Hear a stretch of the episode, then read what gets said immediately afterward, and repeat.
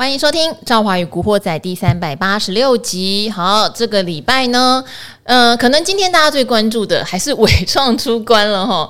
其实我已经讲两三个礼拜讲 AI，我自己都有点烦了。但说实话，题材股嘛，对不对？那又那么集中资金在上面，那又有好多的呃，不管是听众或者达人秀的观众。说实话，都追在比较后段，也难免会关心这些股票的进度哦。所以今天伟创出关可以自由交易了，我们看到的是一个多空激战的状态，哈，多空激战的状态，反而是有人趁乱崛起啊。广达还是非常强，还有光宝科，哈，光宝科刚好就在今天下午开法说，我们刚刚已经做了稍微的 study，那总是有人先知道诶，哈，靠近尾盘的时候把它一口气拉涨停，因为下午的光宝科的法说。果不其然，AI AI AI，非常会讲，而且第二季的季报结出来也是，呃，以这个毛利率、盈利率来说，优于市场预期哦，哈，所以这些事情我觉得都，呃。再再证明了，第一，你有沾到 AI；第二，你交出来的季报让人家觉得你的产品组合似乎有了不一样，这些都是对股价很大的加持。那当然，我们今天不会只讲 AI 哦。今天还有一个很重要的事情是，昨天晚上 Intel 呃公布了它上一季的财报，也是哦，营收和它的获利都优于华尔街的预期，而且叫做转亏为盈哦。所以 Intel 在盘后是大涨的。那 Intel 还说了一句话，它二零二五年它就要量产二纳米。好，我们知道台积电有几个对手吼，Intel 是一个，那这个三星是一个，每一次都在说奈米竞赛要超越台积电，那我们每一次都打脸他们，对不对？可这一次，呃，像半导体分析师陆行之就讲说，嗯，台积电要注意喽，如果你的三奈米跟二奈米之间的研发的那个年份呐，哈，超过三年的话，那可能真的会被 Intel 超车。哈，今天盘面上台积电没有表现，可是很奇妙的，台积电的供应链倒是有。很多不管是 CoWoS 设备的，好，或者是前端的一些检测设备的，都大涨特涨，这到底代表什么？好，那这些种种的疑问，我们除了 AI，还可以关注什么样的题材？我们就交给今天的来宾哦。今天来宾是骨科大夫荣医生医生。哎，赵花好，听众朋友们大家好。好，你知道为什么今天我找你来吗？为什么？今天你是跟中国中钟总 PK 完，你才来的。哦 OK OK，干嘛一副很紧张的样子？没有，上礼拜我也是跟他，上礼拜对你也赢吗？有吗？对啊，你连赢两场啊！哦，好，PK 什么？不是，Ethan 每次都很紧张，想说我丢什么奇怪的球给他，然后怎么接招？因为我觉得你是骨科大夫，嗯，所以你可以见解的范围是蛮广的。事实上，今天钟总也是蛮有料，他是准备了第二季他认为财报会好的股票，对。但是我想这也在你的手背范围。所以你考不倒，我就决定今天还是让你来古惑仔聊一下。对啊，就是最近 Q two 财报常常一翻，就是公布就一翻两瞪眼。好像之前的那个智原，一开呃跌停哈，对，然后台光电一开涨停，涨停，今天又说涨停，太棒了，它对啊，哦，大家可以想一下，三个月前 Q one 财报公布之前一样的状况，嗯，哦，就那个时候，诶，很多小型股莫名其妙拉起来，然后结果财报一公布倒下去。嗯，啊，那这一次也是啊，我觉得就是现在大家如果手上股票有一些是比较高档的啊，那财报公布之前，我觉得可以稍微减码一下啦，因为毕竟到底开的怎么样，没有人说得准，除非除非你真的好消息灵通，那否则我觉得如果股价已经涨比较高，那如果有呃大家对于它期待很好，但是开出来不如预期的话，那可能就像像这个智源这样。那可能直接就就跌停了哈，这个要小心一点。好，因为智远的状况是它股价一路涨哈，它已经创下近二十几年来的新高。很多人说哈，它不是创历史新高哦，不是，是因为智远在前面刚挂牌的时候，包括一九九几年，它有一个四一一的高点，然后所以它没有创历史新高。当然，你说还原全息是一定创历史新高的。那股价这么飙，可是季报却不好，而且重点在志源还讲说第三季顶多这个季增是个位数，也代表第二季已经不好。好喽，七季的低点，那第三季竟然只是一个个位数的成长，大家都会对它的展望有点失望。可是反过来说，像光宝科今天下午开的法说哈，我们两个也是一边在录古惑仔，一边才看到法说资料陆续出来。但我呃，看到毛利率的状况，我觉得哎，大家最喜欢这个了。它从二零二一年的第二季、二零二二年的第二季到现在二零二三年的第二季，它的毛利率都是年增的。好、嗯，现在来到二十三点三趴。呃，他也讲，因为它的 AI 电源有倍数成长的空间，嗯、很会讲呢。对啊，现在什么都要 AI 一下。嗯、我昨天看到一个什么超导体的讯息，不知道大家有没有听到？哦，那个也是 非常夸张的一个讯息啊，但是还没有证实啦。哦，就是韩国发明了一个超导体的原料，然后是说以后的这个各种的这种电子产品啦，哈，包括像这种磁浮列车什么啊，反正都是这种倍数在成长。好，这个大家先看看吧，反正这个。很很快的时间哈，应该两三个礼拜之后就会知道到底是真的假的。然后那又是韩国人发明的，好，大家可以留意一下。那总之就是光马科今天下午的法说真的开的还不错了哈，毛利率也改善，产品组合也改善啊，所以今天盘盘中时间啊尾盘就直接拉了涨停啊，今天也成为 AI 的这个一枝独秀，甚至把广达也都带起来了。反正今天出关的伟创，我觉得没什么表现、嗯、为什么呢？你觉得？我觉得因为立讯当然他要认列一些损失啦，对不对？呃，对，立讯认列这认列这个损失，其实大家之前就已经知道了。那我觉得这个消息的利空可能已经反应快要告一段落。嗯、那我觉得主要两个因素了，第一个就是今天是台积电的全球研发中心啊，嗯、这个开始启动嘛，哈，另外是这个开就是呃破土了哈。那今天的资金其实很明显跑到台积电供应链是。好，还有双低类股，双低像记忆体面板，面板对。对，好，就是呃 AI 股其实炒到这么高哈，大家去注意看一下法人的筹码，法人在最近这两三礼拜有有大幅度去买嘛？其实没有、欸，没有，大概大部分吃货都是在很底部的地方，是，所以现在中段以上这个位置，我觉得呃。很很常看到一种说法，就是用当冲把它冲上去。嗯，哦，法人也现股当冲啊，哦法人也冲啊，就是有反正有人跳进来接，他就冲嘛，就冲了上去嘛。对，那股价一直冲，它底部的成本是低档的，那反而股价越冲越高，那它成本已经这个非常远了。嗯，那其实之后到底什么时候要出货，没有人说的准啊。是，那到时候万一这个搞不好最后一只老鼠不知道是谁啊？现在大家就在玩这个捉迷藏游戏。嗯，啊，每天当现股当冲把它冲上去，所以。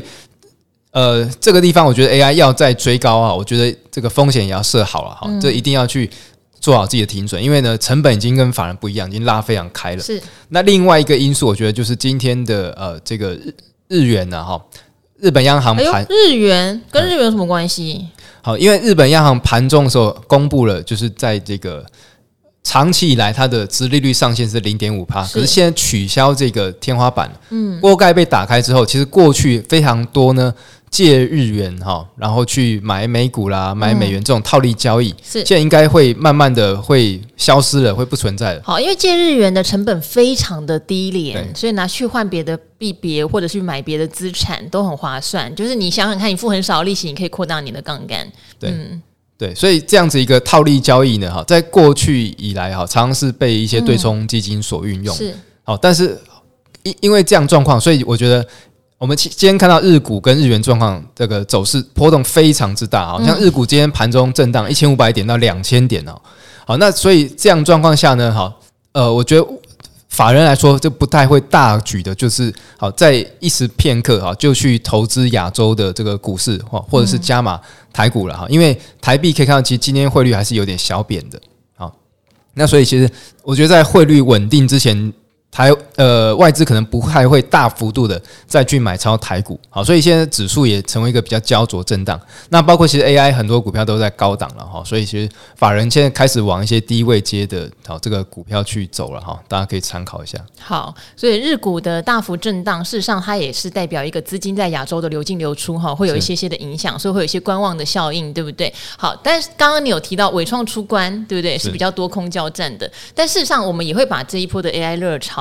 可能会跟当年不管是网络泡沫或是货柜航运一起在一起比较，那坦白讲啦，伟创第一个被关，第一个被放出来了嘛？对，后面当然也有可能有别人被关，嗯、但整个族群并不是到那种大量被分盘交易，嗯、而且它的交易热度哈，我觉得现在的人可能也比较会居高思维。拉一波上去，发现法人好像没有很挺了，然后大户也在跑了，甚至公司的高层都在卖的时候，自动市场会有个冷却机制，嗯，让它 calm down 一下。嗯，但 calm down 之后，又会像光宝科这样，它今天其实又创了一个新高。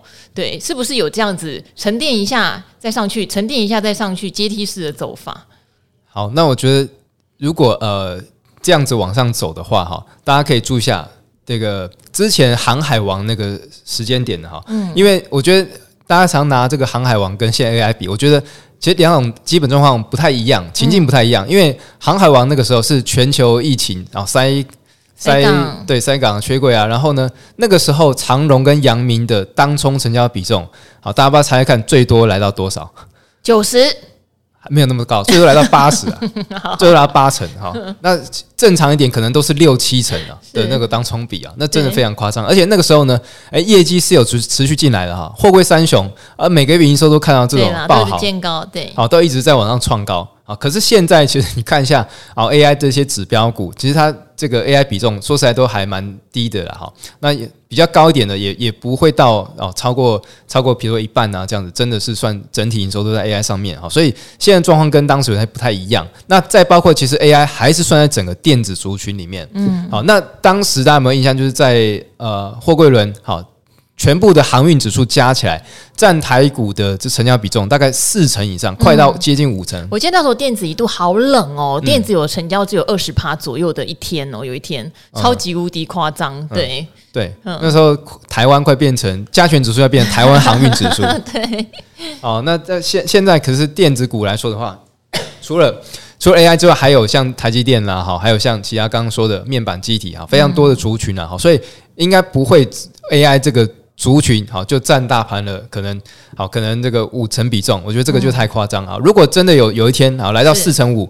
五成好的这个比重的话呢，大家特别注意一下。我我等一下在理财达人秀节目有整理一个 AI 的热度指标，好，我这个独家 写出来的，好，就是二十几档股票。这样古惑仔会骂你哦，为什么不讲哈？啊，有啊，我现在讲，就是二 二十几档股票，二十几档股票里面，然后扣除掉台积电啊、好日月光啊、联发科这些等等的股票之外，好，去综合算出来的这些 AI 股票的占大盘的比重。好，那大家可以观察三个指标，第一个就是。呃，占大盘的比重，好，如果我觉得来到大概四成五以上，就是开始危险了，是啊，因为刚刚说的，它不会不会来到这个占大盘五成以上，五成以上，嗯、因为还有其他电子类股。那第二个就是好当冲的比率，好，那如果你看到一些指标的股股票，像是伟创啊、广达啦，哈。好，这个英业达这些等等的当冲比都来到好，这个可能五成六成以上，那也是要个小心的警讯。再来就是观察个股期货的成交量，嗯，好，个股期货成交量如果跟五天的平均来比呢，哈，多出了大概百分之二十到三十，而且是档档都这样子，那表示资金过度集中到这个族群，那就要特别小心了啊！大家不要在这种好这个三个状况同时满足状况下呢，你去追高，而很可能短线就是高点，好，高点出现了。嗯、好，就切记刚刚。呃，特别有聊到的，因为最近大家会陆陆续续公布自己第二季的成绩，事实上也就是一个半年报结出来了啦，哈。好，那像呃，我觉得会比较占到便宜的，一定是。它不管是季增或是年增，年增幅有时候不用太大，因为大家都知道去年的基期相对还是比较高，所以它只要有年增，事实上我觉得就算是一种过关。嗯、然后呢，像刚刚提到的，呃，大家最喜欢看到就是你的毛利率跟盈利率，在今年看似不景气的状况下，你却逆势成长，就会让人家有想象空间。嗯，你肯定是产品组合有什么不一样的东西冒出头来了。那那个冒出头的东西最好叫 AI。嗯、好，好，所以这些条件如果通通集中在一起，大家会对你手上的这些股票会比较放心。但是如果他第二季交出来的成绩单是已经普了，又对未来的展望不太会讲，甚至有的公司坦白讲，我觉得很诚实，会直接说我们公司没有 AI，不用 对，就是不用把这个幻想放在我们头上哈。那不好意思，那可能也许真的相对它的题材性跟股价的涨幅就会比较弱，我觉得大家可以分辨一下。那再来，刚刚有特别提到 Intel 说要超车台积电，又来了，我们每一年都要听到 Intel 跟三星一直跟我们呛。好，可是这一次陆行之有说话哈，他会觉得。因为台积电的三奈米跟五纳米之间的研发的年，就是它差距大概三到四年，三纳米才成熟起来。它如果今天二纳米也要花三到四年。才能成熟起来的话，我们确实有可能被 Intel 超车。那再加上台积电最近在美国那边，哎，其实去之前不就知道了吗？人一定难找的嘛，嗯、然后人一定不会比台湾人勤劳的、啊。嗯、不是说看到工人躺在地上划手机，让、啊、他们很生气，可是也没有办法呀，对不对？好，这个就是一个国情不同产生的劳工的心情也是不一样的。那。呃，亚利桑那州已经讲了嘛，量产时间会延后，一定跟这些种种的原因都有关系啦。嗯、不管是你要用水电，或是你的工人的募集，或是怎么样，一定都是有关系的。好，嗯、所以这边 Eason 怎么评估 Intel 的这番喊话？加上 Intel，它就是已经缴出第二季比较好的成绩单，然后又喊它要超车台积电，会讲，嗯嗯。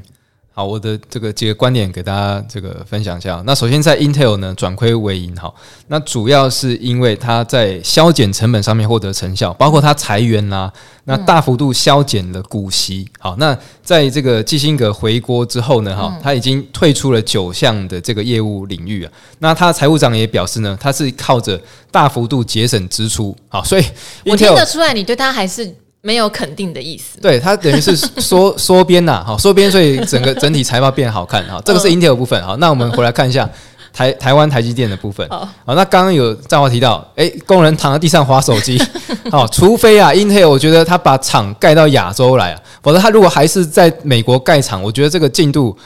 好，还是没辙了，还是落后台积电了。嗯、因为呢，哈，这个台积电就是长期以来为什么一直领先好各个同业，好，三星、Intel，就是它一直有不断新鲜的肝呐。哦，这个竹科，好，清大、交大，好，这个台台大，这个毕业之后，好，新鲜的肝不断在推升这个台积电的制程领域啊。所以呢，好，这个。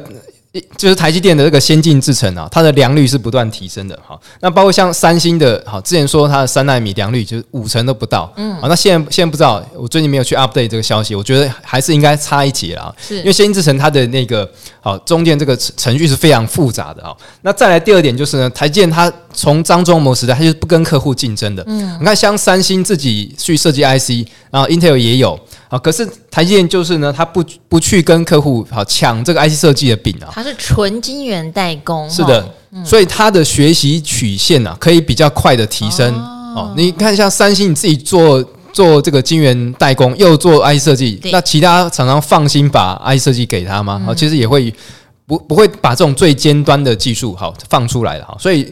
一这个台积电来说，它有全世界好一流的这些 IC 设计厂都找它代工，所以自然而然它的良率会拉人拉升的很快的哈。然后它的学习学习的这个曲线会好蛮走得蛮快的。那再来就是呃，Intel 它的这个高阶主管持续的换人，好一直一直不断换，其实这个对于公司本身也有影响啊。好，所以我认为台积电它的这个竞争优势确确实啊。那个纳米进入到越小哈，这未来可能二纳米甚至一纳米，那个快要突破物理极限，那个当然是会越拉越长。嗯，可是大家不要觉得说，哎，我也三星研发出来三纳米、两纳米，一定就能量产吗？一定就能用吗？不一定啊。你看三星之前，不管是手机过热啦哈，或是那个纳米良率有问题啊，那个都还是很多的困难要去克服的，不是说我东西做出来马上就能用的。所以我认为台积电它的竞争优势，这个是在 Intel 比较没办法去克服的。你是不是也是属于那种好想赢韩国的类型啊？呃，你你刚刚一开始讲的、啊、对比较不顺，但讲到这一段的时候，你突然慷慨激昂。不会啊，那个 李多慧现在来帮台湾加油，不是吗？你居然敢在我前面讲李多慧，你真的是不一样 type，不一样 type。好，所以我们当然也都知道了，喊话的话大家都会喊话，比较不是台积电的强项，嗯、因为我是领先者嘛，哈，好像不需要跟你们这些追随我的人层次不一样，干嘛跟他一般见识不一样哈？那当然大家会比较担心，就是台积电去美国设厂会不会让它的成本大增哈？明后年的毛利率会受到影响，甚至也小担心会不会拖累它这个奈米竞争上面的优势。不过坦白讲，我觉得奈米也是会到个极限呐、啊。对，啊、现在我知道原本做台积电三奈米的已经开始做一点四奈米了，好、嗯，已经在做一点四奈米了。那到底需不需要啊？哈，有时候科技叫做 over performance，就是不需要啊。嗯、对，呃，我们之前有时候上课会教所谓的破坏式创新。事实上，破坏式创新不见得就是你研发到越细越好，嗯、它有时候是这个东西在这样的一个 level 是最好用的，最能够横扫市场的。嗯、我觉得这个也是要思考，不是无止境的纳米竞争，好像就是赢了。到后来搞不好根本用不到，对，就路走不通，搞不好换一条嘛。就像我昨天听到那个新闻啊，虽然是韩国的 研研发出来的东西啊，但是我觉得其实未来或许就是换换一个方式，嗯，哦，不不是越来越晶片越小越好，对，它可能会有其他的好其他的这种方式去去进行。对，就是还是要符合。它所谓的不管是也不是说 CP 值，但它会有个最适的范围、嗯、最适的效应啊，不是说越细越小、越纳米越越少，零点几纳米，对，就是代表它最棒哈。我觉得这个也是可以观察的，包括像刚刚提到的良率也很重要啊。我们以前啊探访一些新创公司，都会去讲说他们哪一个新材料技术已经很厉害了，走在时代的尖端，实验室已经做出来了。你一听你就知道不用听下去了，因为实验室已经做出来，并不代表它能量产。嗯，好也。不代表客户能够认真通过，不代表它的稳定度很高，不代表它的良率高。哦，它中间还有好多好多好多的关卡，才能成为一个最适用的商品。好，所以有时候听听这些人喊话就喊吧。但不过刚刚还没有提到的是，那。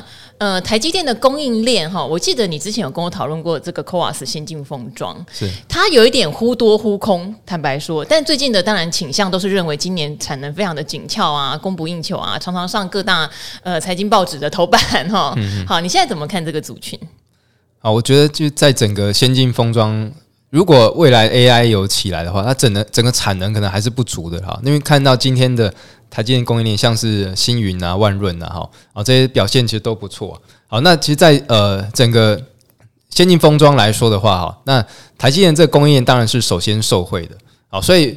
未来我觉得就要看整个这个呃 AI 的需求有没有起来，因为确实啊哈，呃今年以来 AI 的这个题材呢哈，把台股好本来从这个五月中之后好像没有什么好太特别的这个需求，因为台积电上市的法说也说消费性电子的库存问题可能要再往后延一下，可能到第四季啊，比如说像。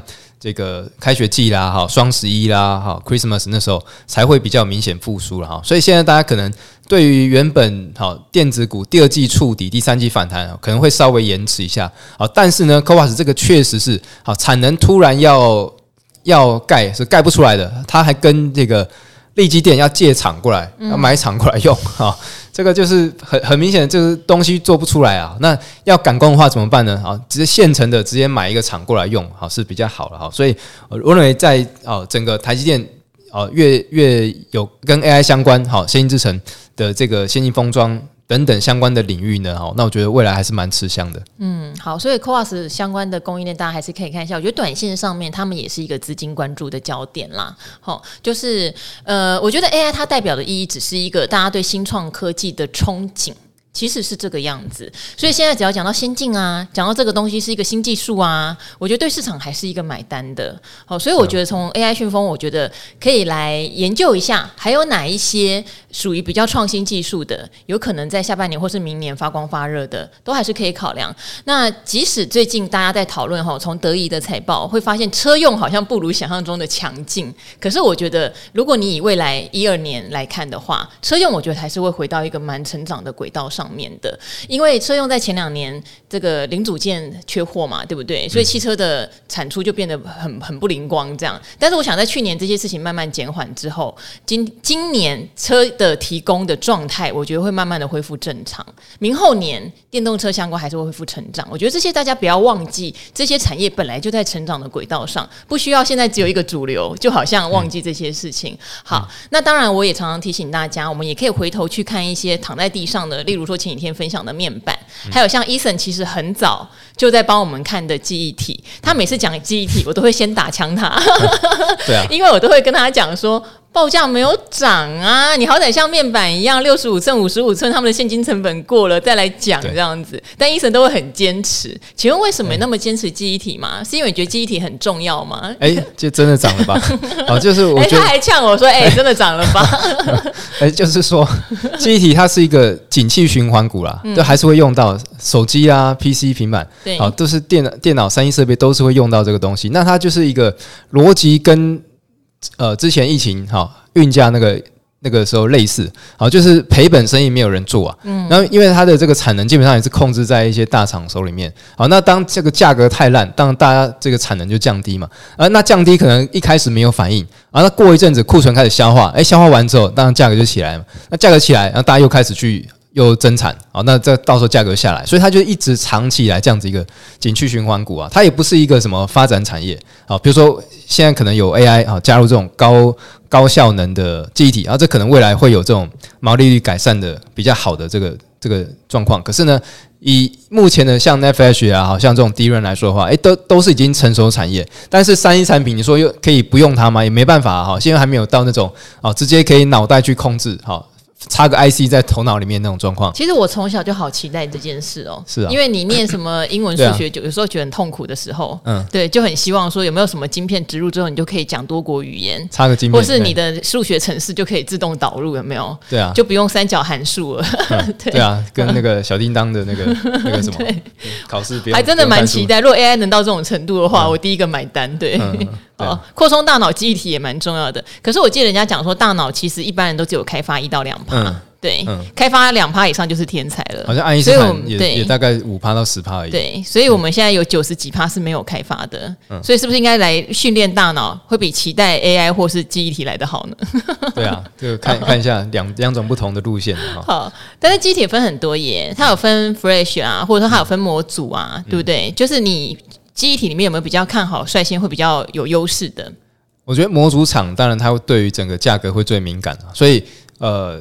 当他确认这整个景气开始反转的时候，模组厂一定会先买货，或者是他本来就有一些低价的库存，嗯、啊，所以记忆体如果真的报价开始起来，像面板这样子逐季开始往上翻扬的话，那它的这个模组厂部分股价应该会先反应的。嗯、好，那再来，我觉得另外一块可以注意到，就是像刚说的这个高效能记忆体、高速运算，嗯、好，这个是未来 AI 的这个伺服器会用到的部分。嗯，好，那这个大家可以多加留意。那昨天我们看像这个呃三星啊、海力士哈，这个。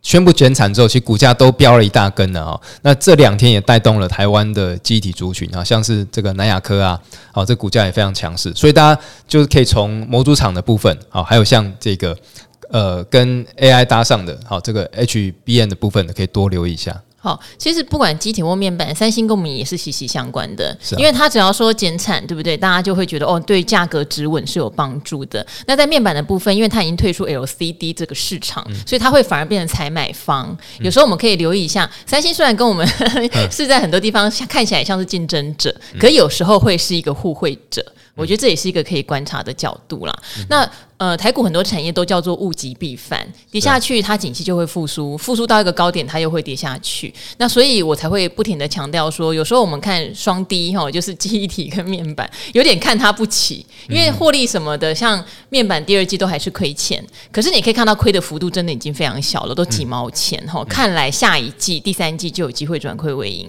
好，这个时间点反而是一个非常好去评估他们的时间点。我也觉得，就是像双低产业啊，这几年已经被。大陆的这种红海策略啊，不是二三七哦，哈，就大陆的 沙尘。我发现二三七的名字真的取得好，因为他去的地方真的就是变红海，对不对？都被他搞的，搞的沙沙的一片红海。就大陆这几年的这种红海策略，已经把这个双低的产业留下来没几间的啦。那留下来，我觉得也也都是有本事的啦。那包括其实产品组合的改善啊，或者他往啊这些比较利基型的产品去去做。那包括其实面板也是好往一些这种可能医疗啦、哈车用这些等等毛利率会比较好的这部分。那我觉得其实。能够在这个阶段经过红色供应链考验考验的这些股票哈，那基基本上都不简单了啊！所以大家不要觉得哎，这低价竞争啊什么哈，其实大家公司比比大家想的更更前面哈，都是已经经历过这样子的的一一番。好的，这个磨练了。好，其实记忆体里面也有那种获利相对比较稳定的公司啊，对不对？像群联啦、创建啦，哈、嗯，还有像我今天有跟 Eason 提到的怡鼎啊，嗯、他们其实都算获利相对比较稳定的。那当然也有蛮多模组厂会呈现，呃，不好的年是亏钱的，好的年是大赚的。大家可以去把他们过去的获利轨迹拉出来，拉出来。那呃，我觉得投资那种不稳定的有个有一个方法啦，我们都讲嘛，你就是买在它亏大钱的时候。嗯，卖在他赚大钱的时候，大概就是这个这个样子。好，不是买在他赚大钱的时候，好，是买在他亏大钱的时候。好，那至于那些比较稳定获利的呃记忆体模组厂，好，或者是说像去年这样有带有点设计的，你就可以看一下它大概历史的高低点会落在哪里，哦，它获利的高低点会落在哪里？嗯，对，然后择一个你觉得喜欢的时间点进去的话，你可能还能够享受到所谓的高股息之利率哦。嗯嗯，好，这些的话都给大家。做一些参考，如果不喜欢盘面上只有一种主流，其实自己就做一点配置。因为我像我自己就不是属于重要在 AI 族群上的那一种人，嗯、但我觉得每天都还蛮安心快乐的，嗯、因为他们还是会轮涨轮动啊，哈。对啊，不会一整年都是 AI 啦，嗯、当然还是会有其他的族群、其他主流。那我觉得就看大家的。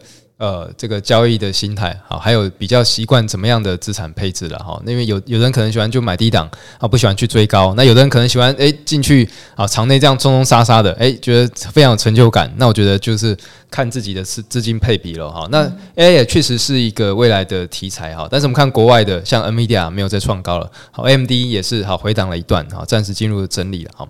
那所以其实短线我真觉得真的在 AI 部分有一些是。哦，这个变成筹码战、心理战了啊！所以大家去追高的时候，就是注意一下风险了哈。因为毕竟法人低档也都是成本是比较低的。好，那我们这边的话呢，也来回答一位汉堡叔叔哈，汉堡叔叔他说：“大家请记得追踪理财达人秀的 YouTube 频道。”对，因为我发现我经营这个理财达人秀 YouTube 频道可能有四五年以上了，我都没有去呼吁大家，嗯、请帮我们追踪订阅哦，按赞、分享、小铃铛，因为我就。不太习惯这样子，可是我有看到很多的网红都会不停的说，喜欢的话记得一定要给我们一个订阅哦，什么什么什么。对，我们从后台看影片，大部分都不是来自于订阅的观众，这样会让我很难过。你们要订阅，我就看他们的订阅就真的一直上去，他们很认真对待订阅这件事。我有对，对看过一个行销的专家，他讲说，你一定要持续这样讲，对，观众才会去。去按，啊，就好像这个持续一直告诉他要按哦，要按哦，要按小铃铛，观众才会去记得。好的，好的，所以大家记得要去按一下订阅哈，是可以免费订阅的，因为我们里面有所谓那个开一个荣耀班，你可以不用听荣耀班，你只要帮我们按一下一个这个社群的订阅就可以了哈。好，汉堡叔叔想要问啦，他说。预期下半年消费性的电子会复苏，还有苹果的新机上市，所以他想要问三档股票：嘉泽、普瑞跟祥硕哈。但是因为你没有给我们任何的线索，哦、嗯，这个就是我之前有请大家问问题的时候，可不可以讲一下你为什么想问这些公司哈？例如说你自己有什么样的研究，你是因为什么样的方法，或听到什么样的讯息你买了，或是你想买，你的评估是什么？因为你直接这样问，我们会觉得我。我我不晓得要怎么回答你哈，因为我们也不是要带进带出哈，也不能讲这个交易点位，我们可能只能就它的产业状况来讲一下我们自己心里面的想法。那今天 Eason 有帮你准备，就是看一下嘉泽跟祥硕哈，他们所处的产业的状况，是不是有机会在下半年做一个复苏？嗯，好，那。嘉泽，哈，目前它这个第二季营收是五十七亿哈，那跟第一季是差不多的。那可是美系外资目前是认为这个第二季的营收可能会好，这个低于预期哈。那在这个目前来说，它第三季的营收。估计啊，可能大概就季增六趴左右哈，啊，那其实也也下修了好嘉泽这个目标价哈。那可以看到，其实目前大家都是往这个 AI 的伺服器哈，是当红炸子鸡啊，哈，所以原本的传统伺服器市场呢，哈，那就被排挤到了哈。那 AI 伺服器是这个大量采用 GPU 的设计哈，它是没有采用好原本的这个 socket 跟。这样子一个扣件哈，所以它是用矽膏直接焊在 IC 载板哈，跟这个 PCB 板上面，所以比较不利于哈嘉泽它原本这样子一个业务，所以导致它近期股价相对有一些弱势的状况啊。但是我认为其实呃 AI 伺服器到头来了哈，这个呃下半年如果整个像是消费性电子起来的时候呢哈，那传统的伺服器好还是会有机会呢哈再再回来这样子一个需求哈，所以它股价好也跌了好这个好好大一段了哈，开始有这样子一个。这个压力出现了，所以我认为短线上来说，可能暂时好，慢慢先观察一下有没有止稳的状况，止稳之后你再慢慢去低接哈，会比较好。好，那另外就是祥硕的部分呢，哈，那呃，就是随着整个资料中心的这个升级哈，那 AI 伺服器的好这个规格也提升哈，那高速传输的部分，好，那确实会有它的需求在。好，但是祥硕其实它的形态面看起来有一些这样做头的状况，好，跟嘉泽其实蛮类似哈，这两档的。形态都有这样子一个做出头型的状况，好，所以其实也是建议呢，哈，回档之后慢慢的再去低接哈。那确实呢，哈，下半年还有这样子一个好高速传输哈等等相关的题材了哈。那目前的话，呃，这整个呃这个。高速传输的部分哈，可能要到明年底哈，到后年才有机会进入到量产，也就是祥硕的这个 P 啊 PCI 的这个第五代的这个部分哈，目前有测试样品，可是还要一些时间好才有机会好纳纳入到这样一个商用的阶段哈，所以暂时可能股价就进入休息整理了哈，那可能建议大家哦，就是呃回档再慢慢低接了哈，这个。等确认股价止稳之后，好，那再进场其实都还来得及。好，就是不管从形态或业绩面啦，我们也许它未来有一些远景，但目前并不是一个很理想的状态，哈，应该是这么讲。那如果您喜欢这些，因为这三家都是高价股。一定有你的想法，你也可以讲一下为什么你会这么关注这些高价股哈。那事实上高价股也有 ETF，你也可以去考量一下，因为台湾很厉害，台湾什么样的商品最近真的是哈一档接一档，高价也有 ETF 哈，它叫小资什么高价三十还是什么，就是希望小资主也能买高价股。其实高价股有一个好处就是它筹码相对是比较稳，比较稳定。对，因为你你想看，大家都会想要去买一张。可是，零股也是可以买啊。对哦，我上次上次来的时候有跟大家说过，你如果资金好，不管是十万、一百万、一千万，你都要尽量把它分散的去做一个资金配比啊。你买零股同样的道理啊，这样子你才会有一个策略去做运用啊，才不会说每一次都是一笔进一笔出啊，一笔进一笔出，你有十万跟一百万其实没有任何差别啊，因为丢到市场都是没有声音的。好，那高价类股其实筹码比较稳，就是法人。可可能在低档被锁码之后，比如说投信锁了某一档，好，它就一直推上去。你会看到高价股它的那个大户筹码，哈，它可能会慢慢一直降，一直降。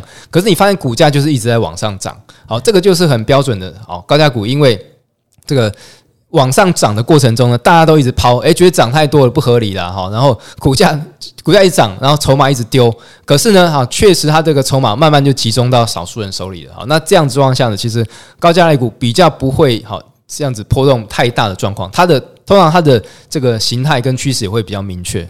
好，所以的话，大家呃很欢迎大家问问题哦。如果能够更具体化你想要知道的方向，我们会觉得更更知道怎么帮您说哈。因为台股刚呃也特别聊到有一千七百多家公司，我们会有自己擅长的领域，也会有自己擅长的做法和熟悉的产业跟熟悉的个股。那所以大家也不妨跟我们一起教学相长哦，到把你观察到的东西跟我们说，我们会更能够有共鸣哈。例如说是形态上面你觉得什么疑虑，筹码上面有什么疑虑。或者基本面上面有什么观察哈？好，那今天非常谢谢股科大夫医生哦。那一样哈，如果喜欢听古惑仔，也欢迎到理财达人就按一个订阅。我的天，好，还有喜欢听古惑仔，你也要订阅古惑仔哦。因为像我最近觉得这个 Podcast 的演算也是一个很奇妙的事情。我单集的排名已经到非常前面了，可是我的频道排名就不见得有冲到非常的前面哈，还可以啦，大家都前三十、前二十五这样。